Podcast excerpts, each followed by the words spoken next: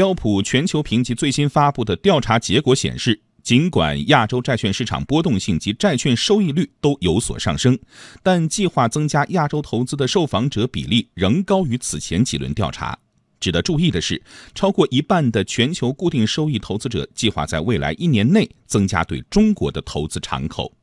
央广经济之声记者牛萌报道。本次调查共有全球一百七十八名投资者参与，管理资产总额达八千四百九十亿美元。调查结果显示，许多投资者预期亚洲主权债券及高收益债券利差将继续扩大，但在其他很多方面仍然保持乐观。大约百分之九十一的受访投资者表示。计划在未来一年增加对亚洲信用市场的敞口，这一比例高于过去四次调查的平均水平。特别是百分之八十八点二的亚洲以外投资者表示，计划增加亚洲投资敞口，这一比例较上一次调查增加了十二点八个百分点，增幅最为显著。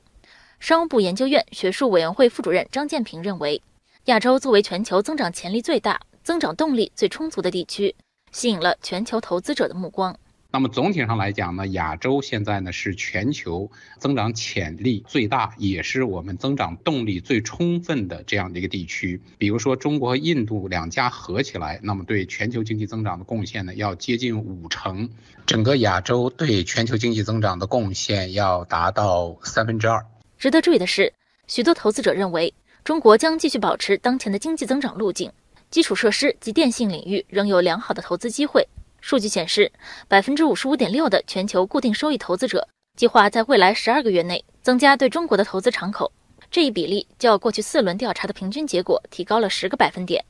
另外，持有境内人民币债券的受访投资者比例达到了百分之十八，接近二零一六年首次调查时的两倍。